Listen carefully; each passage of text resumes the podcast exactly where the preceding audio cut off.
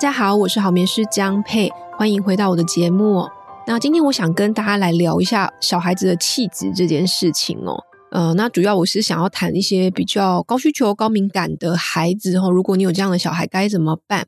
那呃，我会想谈这个，是因为前阵子有一位朋友跟我聊天，那我已经有好一段时间没有跟他联络了。那这位朋友他的孩子的气质呢，是属于非常困难的那一种，无论是白天的照顾啊，还是夜晚的睡眠哦，其实都让妈妈非常的费尽心力哦，很难熬。我记得我几年前他小孩还小的时候，小孩好像一岁多吧，还两岁的时候，我跟他们吃饭哦，他的女儿哦，对周遭的一切都非常的警觉哦。当有男性出现在周遭的时候，他就会立马放声大哭，他是那种尖叫大哭那种哦。所以他的雷达的侦测是周遭不能有爸爸以外的男性哦。但那时候我跟他们吃饭的时候，刚好我先生苏大巴他进餐厅拿个东西给我。我先生其实没有跟他女儿讲话，他只是跟我讲话，拿东西给我。他靠近我们桌子的时候，哇，那他就哭得一发不可收拾。呃，是连服务生都会这样，就是很短暂的来一下。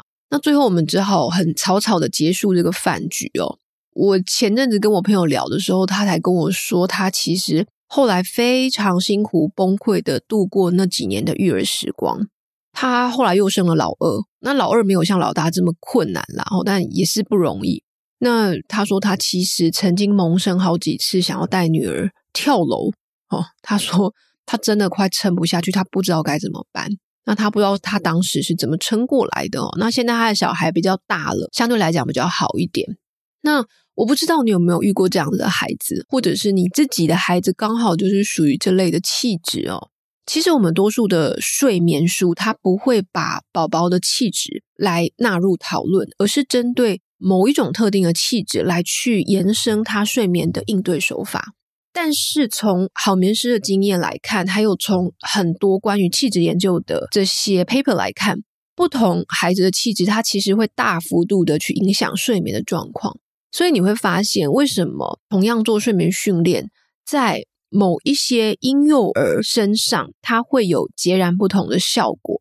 有的小孩他可以哦无痛睡过夜，那有的小孩他可能要大哭两个小时以上哦。你也会发现，同样是亲密育儿的方式，它在某一些孩子身上非常的管用，但是在某一些家庭身上，他却会疲惫不堪哦，因为孩子好像根本不愿意放手，他也没有那种满满安全感的那一天。这就是跟孩子的气质是很有关系的哦，只是睡眠的那些派别或睡眠的书，它通常不会去讲这个议题。它有分类的话，也是很粗略的分成两类这样子，就是好睡不好睡的哦。好，那我们如果单谈气质来看这些相关的研究来说的话，我们台湾爸妈最耳熟能详的哈，就是那个 Doctor William Seals 的这个高需求宝宝哦，那还有这个 Dr. Elaine Aron 的高敏感宝宝。那这两个形容词其实已经非常有名了哈，有名到很泛滥，到每一周至少有一组家庭来跟我说他的孩子是高需求哈，或者是高敏感。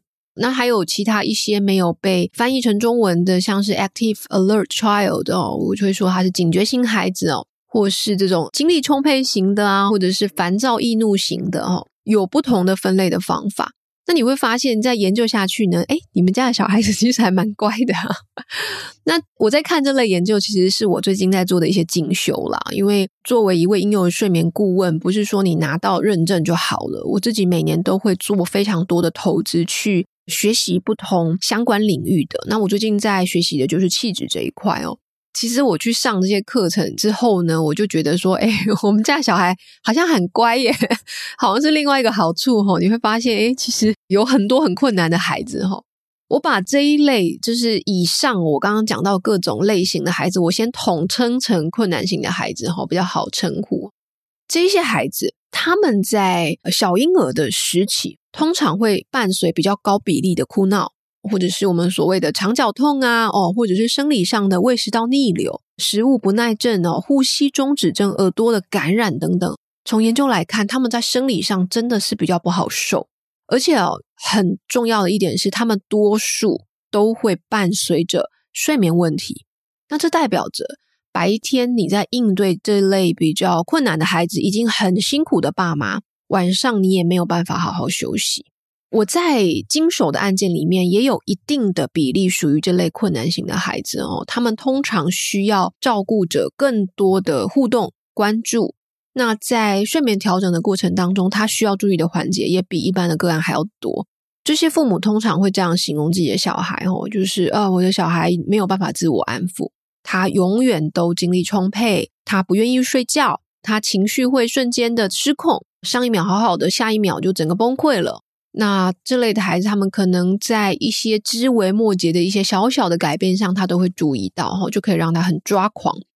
而且非常的坚持，可以跟你耗很久。这些统称困难型孩子，他们爸妈在叙述上面很常用的一些形容词。如果你把各个气质理论派别稍微整理一下，你会发现哦，这一类困难的孩子呢，他很容易因为周遭环境的改变而反应过度，因为他们往往会比一般的孩子更加的敏锐、坚持，也比较好奇。那我其实蛮喜欢一个形容孩子气质的这个比喻哦，他是用花来去比喻孩子哦。有一些孩子呢，就像蒲公英一样，到哪里都可以长得很好。适应力很强，但是有一些孩子呢，他就像兰花一样，他比较需要特定的环境，需要特定的照料方式，他才能好好长大。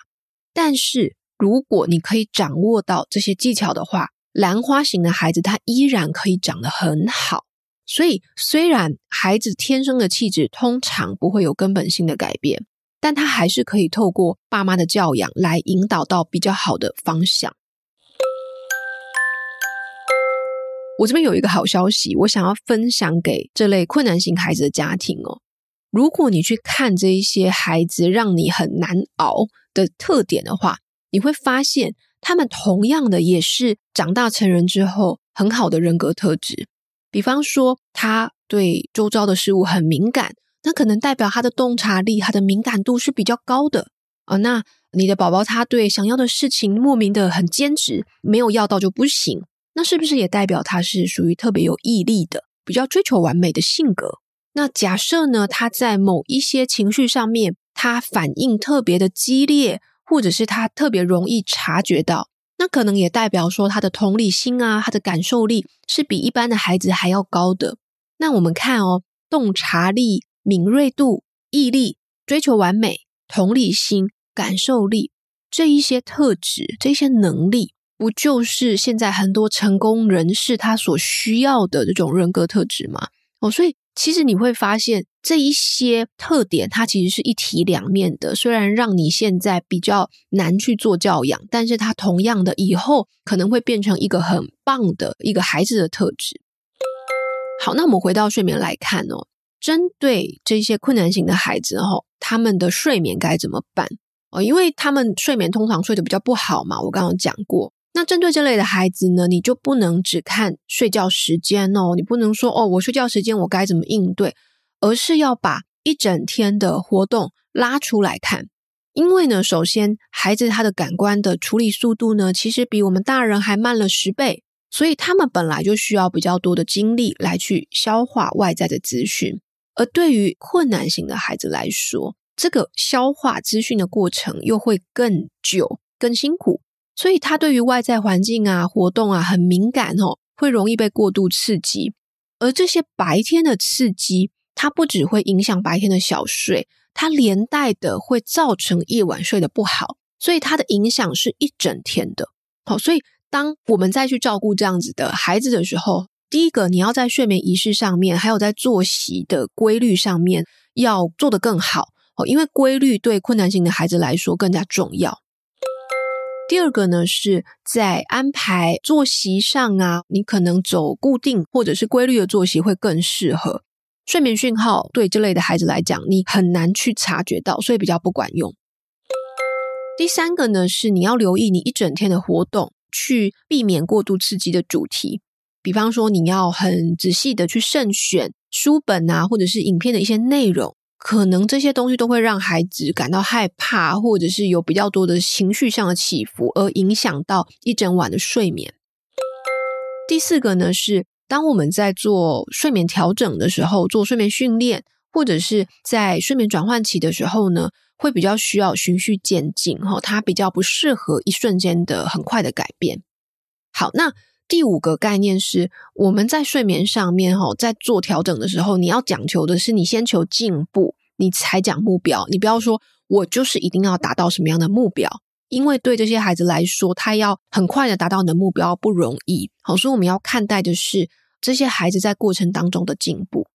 那对于这类的孩子呢，其实哦，你更需要去鼓励的是这一些孩子，困难型孩子的爸妈哦。从一个美国心理学者 Marco Gordon 的调查来看，困难型孩子的父母通常他会怎么样？第一个呢，就是他的心理跟生理都已经精疲力尽了，哦，这可以想象。第二个呢，是他们在第一年当爸妈第一年有忧郁症的比例比较高。那第三个呢，是他这一些爸妈通常他们会一直怀疑自己的能力，他觉得是他不会教小孩，才导致他的小孩变成这样子，会比较困难。那他会有很多的自我怀疑，也就是说，其实这一些父母他已经比一般的家庭付出更多的心力跟体力，但是他们的自我认同度却是更低的，那甚至会有自我责怪的情况出现，觉得是自己不好，所以小孩子才跟着比较困难。当然，我们针对困难型的孩子，我们的确啦，也没有所谓的什么标准的做法，因为他有很多类型嘛。所以我还蛮鼓励这些家庭哦，去找到同温层取暖的一些社群或是伙伴。那还有，你要去帮自己找到补血的管道哦，因为我们要去追求的，并不是最好的育儿方式，而是在一遍又一遍的尝试当中，你去找到一个平衡点。一个可以长久支撑你走下去的模式，这是给困难型家庭的爸妈很重要的一个建议。请你们先肯定好自己，请你们先照顾好自己，这样子我们再来去谈怎么样让宝宝睡得好，怎么样去教养这类比较困难的孩子。好，你自己是更重要的哦。好，这是我们今天的主题哦。那希望呢，可以对听众有帮助。那假如呢，你想知道更多有关好眠师育儿啊、睡眠的分享呢，欢迎你加入我的免费电子报。如果你想要更有系统的改善孩子的睡眠问题呢，你可以参考我们的好眠学院课程。那如果你是想要吸收更多宝宝的睡眠知识，你可以追踪我的好眠师 IG 吼，叫做好眠师江佩，我会以图文为主。那如果你想要了解更多关于睡眠咨询的故事，你可以去购买我跟亲子天下合作的新书《每个爸妈都能养出好眠宝宝》，这些我都会放在简介栏位哦。那谢谢你今天的收听，我们下个礼拜见，拜拜。